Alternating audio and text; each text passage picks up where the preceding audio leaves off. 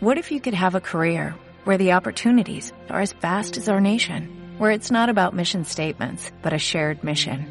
At U.S. Customs and Border Protection, we go beyond to protect more than borders, from ship to shore, air to ground, cities to local communities. CBP agents and officers are keeping people safe.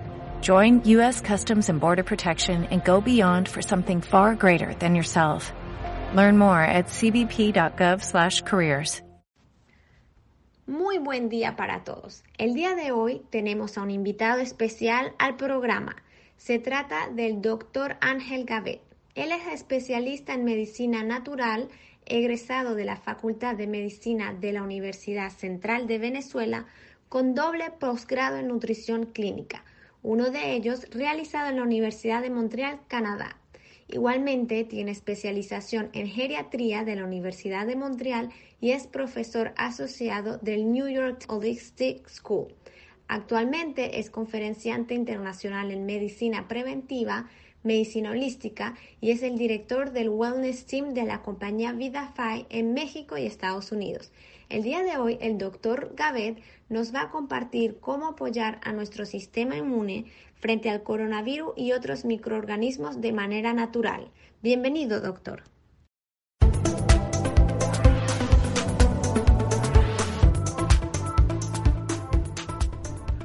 Muchas gracias por la invitación. Pues el día de hoy vamos a hablar de infecciones virales. Para ello tenemos que aprender un poco sobre los virus. Los virus son pequeños pedazos de RNA, es decir, de ácido ribonucleico, o de ADN, ácido desoxirribonucleico. Son un material genético que está encapsulado en una envoltura de naturaleza proteica. A lo largo de la historia, los virus han evolucionado para reproducirse dentro de la célula que infectan, ya que por sí solos no pueden reproducirse, entonces tienen que invadir otra célula. Al invadir la célula, del huésped se adueñan de la maquinaria celular y la reorientan para producir más virus. Una analogía sería que si yo soy dueño de una fábrica de piezas para automóviles, por ejemplo, y eh, pongo a producir a esa fábrica eh, en lugar de piezas eh, de automóvil, la pongo a producir armamento. Eso mismo es lo que sucede en la célula. El virus toma el control de nuestro material celular y lo utiliza para producir más virus o copias del virus. Para poder penetrar a la célula, los virus tienen que pasar muchos obstáculos. No crean ustedes que es tan fácil. Primero tiene que sobrevivir al tiempo necesario en el aire o en los alimentos o en los objetos o en animales o mismo en seres humanos para luego ingresar a su próxima víctima. Allí se consiguen con la piel, una barrera impenetrable por los virus, que pudieran cruzarla, pero si existe una puerta de entrada, que puede ser una herida. Igualmente por las mucosas, por ejemplo la mucosa respiratoria, pero allí lo están esperando las células de defensa y estructuras de defensa que nuestro cuerpo tiene para impedir la entrada de ese virus. Por ejemplo, hay macrófagos que los están esperando. Igualmente puede penetrar por el sistema digestivo a través de los alimentos o nuestras manos, que no las llevemos a la boca. Pero ahí tienen que aguantar compuestos químicos muy fuertes, por ejemplo nuestra saliva, y luego la acidez del estómago y seguidamente a nivel intestinal las sales biliares y poderosas enzimas. Pero, en muchos casos, estos virus pueden atravesar estas líneas de defensa y burlar a nuestro sistema de defensa ahora deben de enfrentarse con nuestro sistema inmunológico innato y adaptativo. Innato significa el que viene de fábrica con nosotros, con el cual nacemos, y cuenta con cuatro armamentos muy poderosos. El primero son los fagocitos, unas células de defensa que tienen como misión comerse a estos microorganismos, en el caso de los virus. El segundo es el sistema de complemento, son más de 20 proteínas que se ocupan de destrucción de invasores. También está el mecanismo del interferón, que es un sistema de alerta eh, de la célula infectada e induce suicidio a la célula, lo que se llama apoptosis celular. Y está también las natural killer cells, células asesinas naturales, que destruyen a virus y destruyen también a células que han sido infectadas por el virus.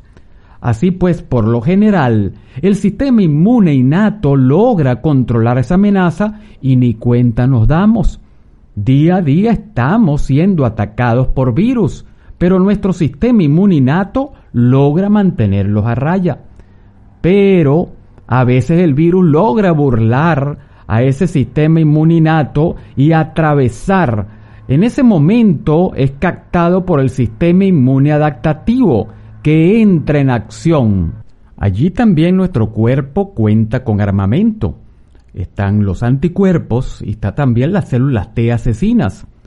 Cuando se producen anticuerpos por las células B, que son específicos para el invasor, son armas creadas a la medida exclusivamente para atacar a este virus o a este tipo de invasor, ellos eh, producen unas moléculas llamadas anticuerpos, estas células B, que se pegan como si fuera una etiqueta al virus o al invasor o a la célula que está afectada.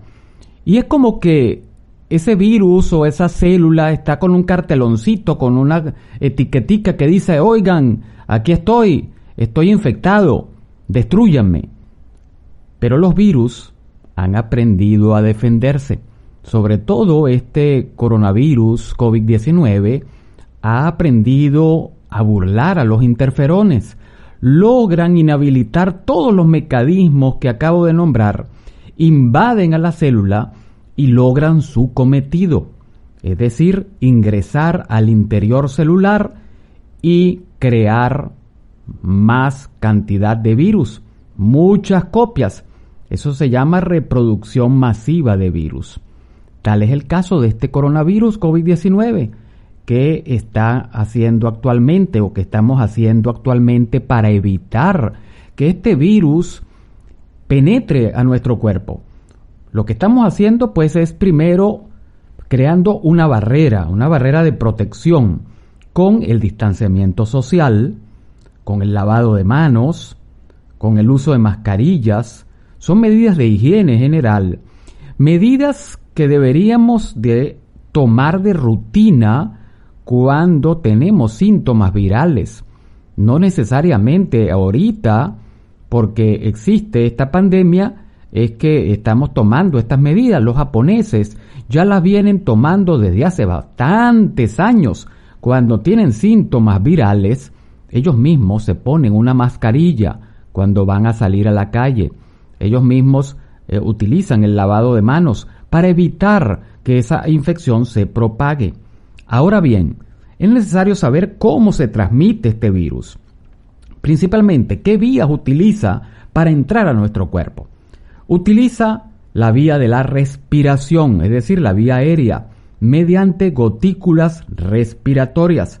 Puede ser de persona a persona, ahí hablamos de contacto directo cuando estamos frente a una persona y las gotículas que salen de la respiración de una persona infectan a la otra persona o puede ser por contacto con superficies que han sido expuestas al virus. Eso se llama contacto indirecto. Una vez dentro de nuestro cuerpo, el virus, como le digo, ataca y se adueña de nuestro material celular, replicándose y pudiendo causar los síntomas que ya conocemos. Puede ser cansancio, dolor de garganta, fiebre, dificultad respiratoria, tos seca, neumonía, síndrome respiratorio agudo severo, problemas neurológicos, problemas digestivos, inflamación general, insuficiencia renal y puede hasta ocasionarnos la muerte. Ahora bien, vamos a conocer mejor a este virus, cómo actúa para así poder atacarlo. Eso en medicina se llama fisiopatología del COVID-19 y se los voy a resumir porque es bastante extenso. El COVID-19 o coronavirus se llama así porque tiene una estructura de membrana parecida a una corona solar, es decir, tiene como unas espigas, unas espiguitas que hoy día se sabe que son proteínas y que tienen nombres, la E, la N, la S, la M. Esas eh, proteínas le sirven al virus para penetrar a la célula y causar pues lo que conocemos actualmente como una neumonía viral. Hay dos opciones. Cuando el virus penetra a través de nuestras vías aéreas, de nuestra respiración y llega a los pulmones, puede ser una neumonía autolimitada y eso no pasa de allí y la persona se puede recuperar luego de unos días padeciendo un poco los síntomas de eh, respiratorios.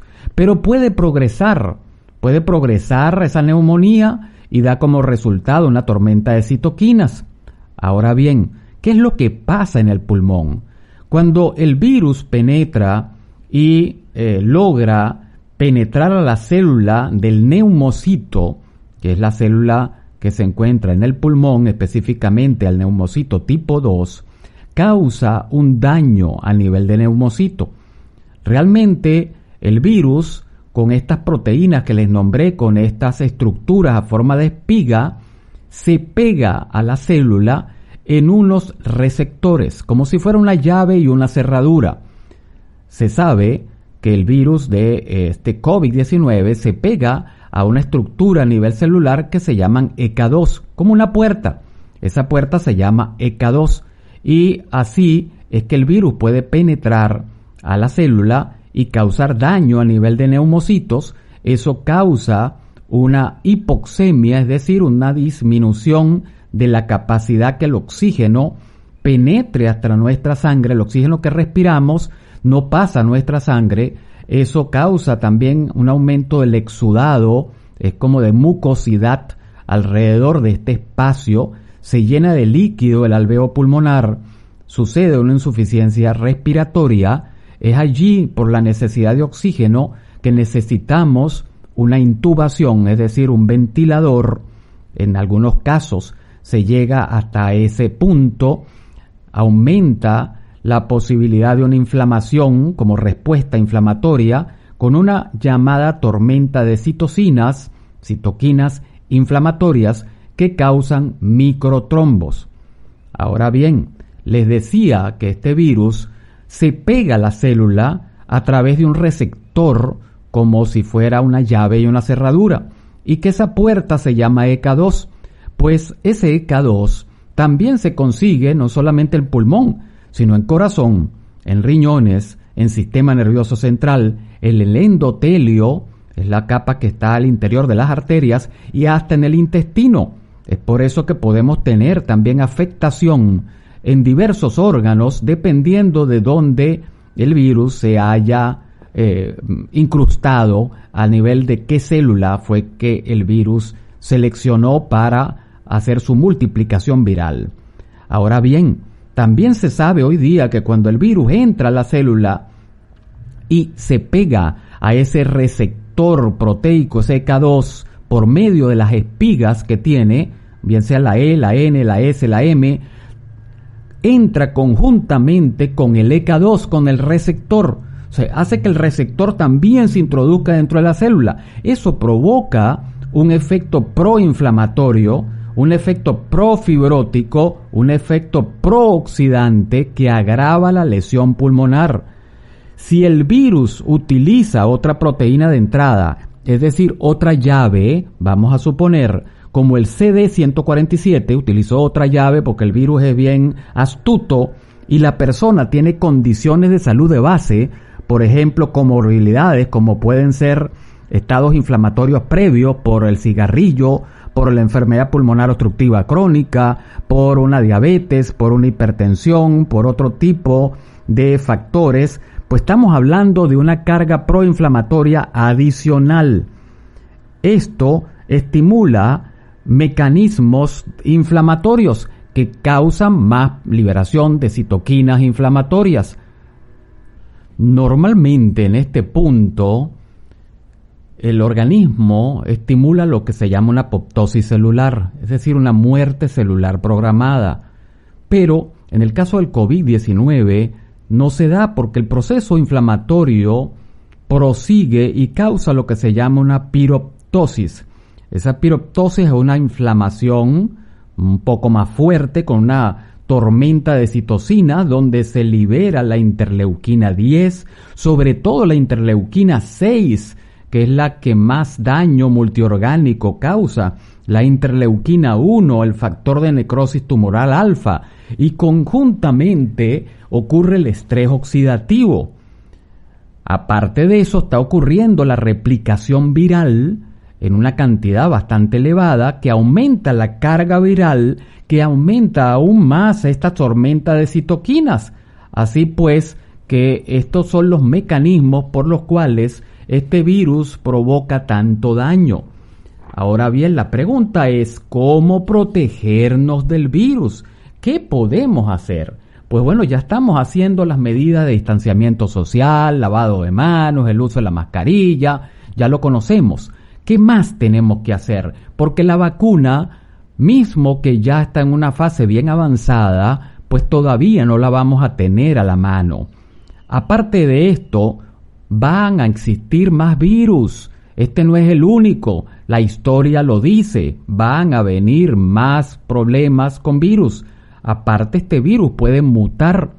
Y también hay la posibilidad de que la vacuna no le haga efecto a todas las personas porque somos diferentes. Así pues, tenemos que seguir realizando las medidas ya conocidas de higiene cada vez que tengamos una sintomatología viral para evitar infectar a otras personas.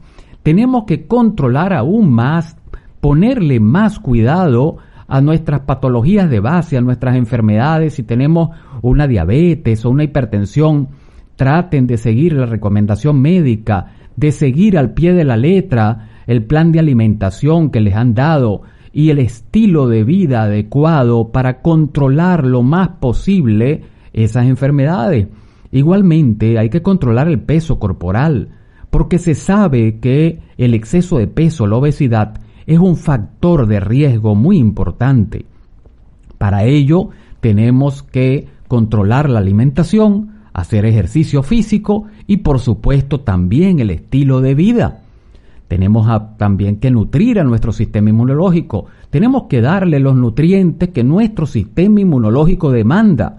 Proteínas de buena calidad, proteínas que tengan riqueza de aminoácidos y no así químicos tóxicos, agroquímicos, pesticidas, etc. Se sabe que proteínas con eh, N-acetilcisteína, por ejemplo, como un aminoácido, pueden ayudar a nuestro sistema inmunológico. Los betaglucanos también son importantes. Lo conseguimos en los hongos. Hay que incluir hongos en nuestra alimentación. Espirulina, esa alga verde azul que utilizaban los aztecas, también tiene factores inmunológicos. Los sulforanos que los conseguimos en el brócoli, en el coliflor, en el repollo, estos vegetales cuentan con estas moléculas potentes que ayudan a nuestro sistema inmunológico. También se sabe que la vitamina D es un factor de respuesta inmunológico y se sabe que la gravedad del COVID-19 se hace mayor si tus niveles de vitamina D en sangre son bajos. Así que hay una relación entre los niveles bajos de vitamina D y el aumento de la gravedad del COVID-19. La vitamina C también es muy importante porque es un inmunoestimulante. También la quercetina. La quercetina es un fitoquímico que se consigue en algunos vegetales y frutas. Por ejemplo, la cebolla morada tiene quercetina. Los alimentos de color violeta morado tienen quercetina Actualmente se están realizando estudios en la Universidad de Montreal, igual en la Universidad de McGill en Canadá, en Quebec, con quercetina, y es porque eh, se ha descubierto que el zinc es muy importante para la función inmunológica, pero el zinc interviene a nivel intracelular. Para penetrar dentro de la célula necesita una ayuda, necesita algo que ayude a entrar al zinc a la célula. Eso se llama un ionóforo. Pues se descubrió que la hidroxicloroquina, por eso se estaba hablando tanto en un tiempo de la hidroxicloroquina, actúa como un ionóforo, es decir, facilita la entrada de la del zinc a la célula, pero también se ha descubierto que no tenemos por qué tomar medicamento como la hidrocloroquina. Ese mismo efecto lo logramos con la quercetina que les acabo de nombrar, igualmente con la epigalocatequina galato que se consigue en el té verde, en el matcha y eso ayuda a inhibir la replicación viral dentro de la célula. Otro fitoquímico muy importante es la curcumina, del cual les voy a hablar más adelante. El dormir es importante, tratar de tener tus horas de sueño, hacer ejercicio regular estimula tu sistema inmunológico, la hidratación, tomar agua es muy importante y hay que atender a nuestro intestino porque nuestro intestino vive en una comunidad de bacterias que conforman la microbiota intestinal y que estas bacterias trabajan conjuntamente con nuestro sistema inmunológico.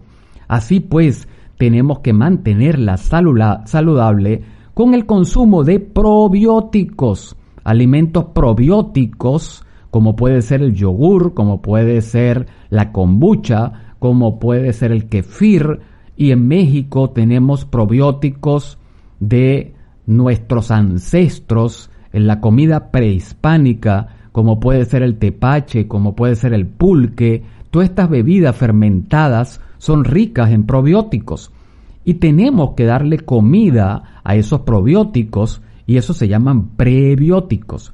Los prebióticos los consumimos a través de alimentos con fibra, fibra soluble, y hay suplementos nutricionales que también son ricos en fibra, fibra tipo inulina, fructoligosacáridos, que me van a apoyar la salud de mis probióticos a nivel intestinal. Ahora bien, les nombré hace un rato la curcumina. Curcumina es un polifenol, ingrediente fundamental y bioactivo de la cúrcuma turmérico, la cual ha demostrado ser un potente antiinflamatorio antioxidante.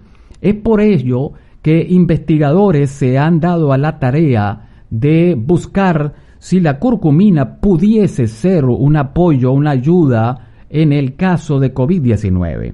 Y hay un artículo del 13 de marzo del 2020 en preprint.org donde se concluye que la curcumina podría actuar inhibiendo la proteína M-Pro ¿Se acuerdan la proteína, una de ellas que le dije que era la que facilitaba la unión del virus con la célula? Esa de llave cerradura.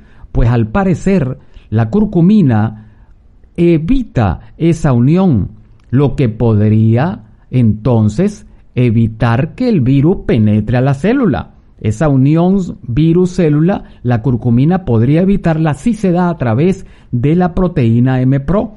Por otro lado, hay otros estudios que se denominan potencial inhibitorio de la tormenta de citoquina. Es un estudio que salió publicado en Frontier in Cell and Development Biology como papel preventivo de la curcumina. Esto fue en junio 12 del 2020 y allí el estudio especifica muy claramente que la curcumina logra controlar factores proinflamatorios como la interleuquina 6, que ya se la nombré, la interleuquina 8, la interleuquina 1, el factor de necrosis tumoral. Con eso estaríamos inhibiendo esa tormenta de citoquinas que recuerden que es uno de los factores que nos conlleva la gravedad del COVID-19. El otro mecanismo es la modulación inmunológica. Y es que hay varios estudios, uno del año 2018, que apareció en el International Immunopharmacology, donde la curcumina demostró que por medio de la acción sobre el NRF2, un mecanismo intracelular, disminuye el estrés oxidativo y con ello inhibe el virus de la influenza tipo A. En el mismo año 2018, en el Journal Food and Drug Analysis, también se corroboró la inhibición del virus de la influenza por la curcumina. Finalmente, en el año 2019, Frontier in Microbiology, otra publicación, también dio a conocer una acción antiviral de la curcumina. Y ahora, pues en el año 2020, el International Journal Molecular Science también demostró que hay una inhibición de las citoquinas proinflamatorias y de las quimioquinas en virus del herpes por la curcumina.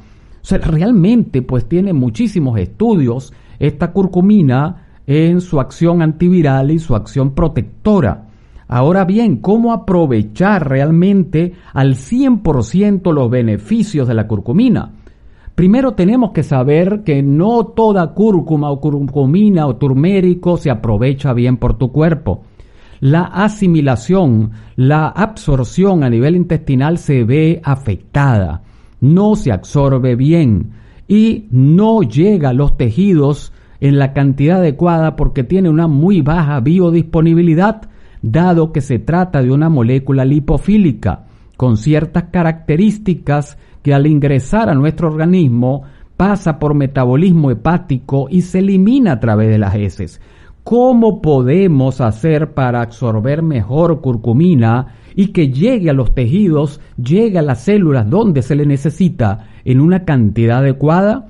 Para eso tenemos que ir hacia la investigación y nuevas investigaciones han descubierto que formulaciones de avanzada como la nano partícula de curcumina o la formulación micelar de curcumina pueden darle esa capacidad a la curcumina de atravesar las membranas y dirigirse hacia los tejidos.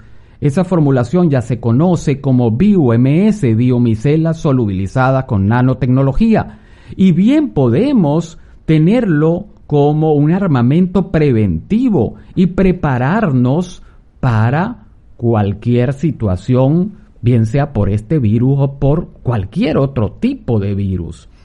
Y les digo, al parecer, según los estudios epidemiológicos, primero el virus está todavía allá afuera. Ese virus no se desaparece de la noche a la mañana. Vamos a tener que convivir con él. Y seguro que como todo virus tiene momentos en el año donde su carga viral es mayor. Y según los estudios, pues eh, va a haber un nuevo brote en otoño, es decir, cerca de octubre va a haber un nuevo brote de coronavirus. ¿Por qué no prepararse? ¿Por qué no estar preparados antes de que llegue? ¿Cómo prepararnos? Eso es lo que tenemos que hacer.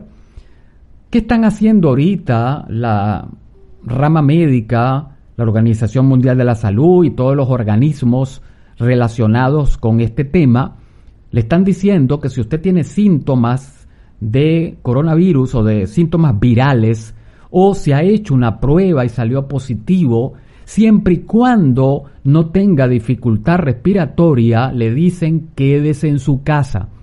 Quédese en su casa con un eh, paracetamol por ejemplo, y con un broncodilatador y aplicando las medidas que usted aplica normalmente en caso de cualquier tipo de virus de gripe o influenza, hasta tanto no tenga dificultad respiratoria.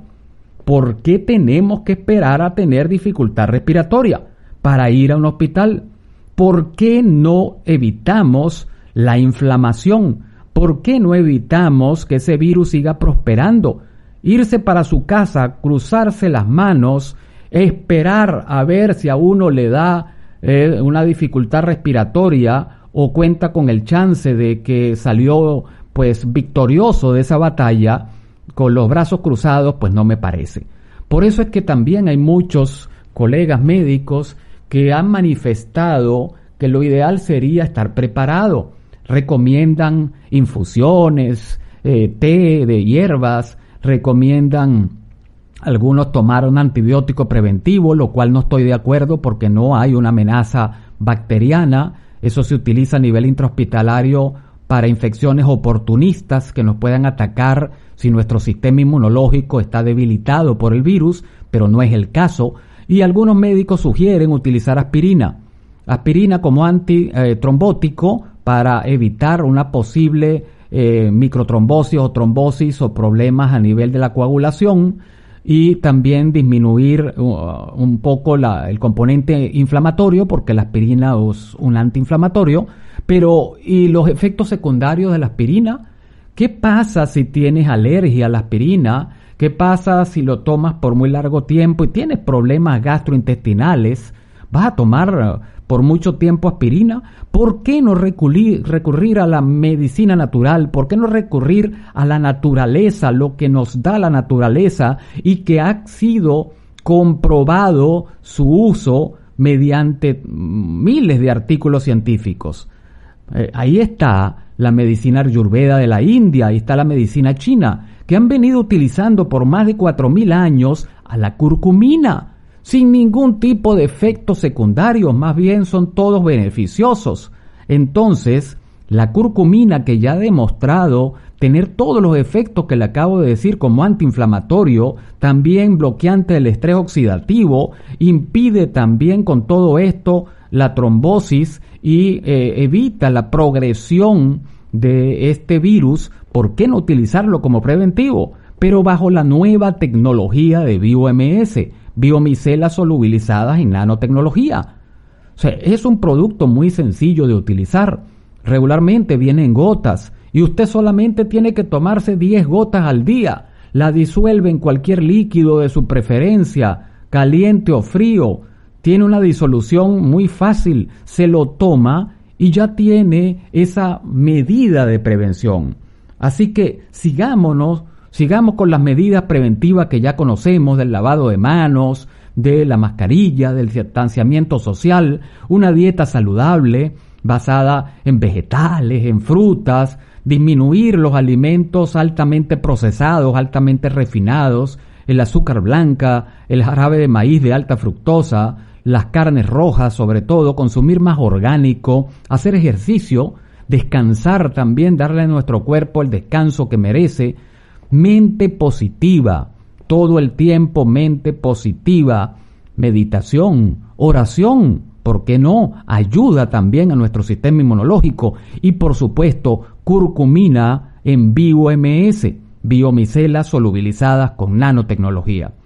Espero que les sea de mucha ayuda este audio y que tomemos todos las medidas necesarias para evitar que el virus penetre a nuestro cuerpo y si llega a penetrar se va a conseguir con un sistema inmunológico fortalecido y unas defensas bien fortalecidas y con el armamento necesario para hacerle frente y que este virus pase como cualquier gripe estacional que hemos tomado todos nosotros en algún momento. Que pasen un bello día, se despide de ustedes el doctor Ángel Gavet.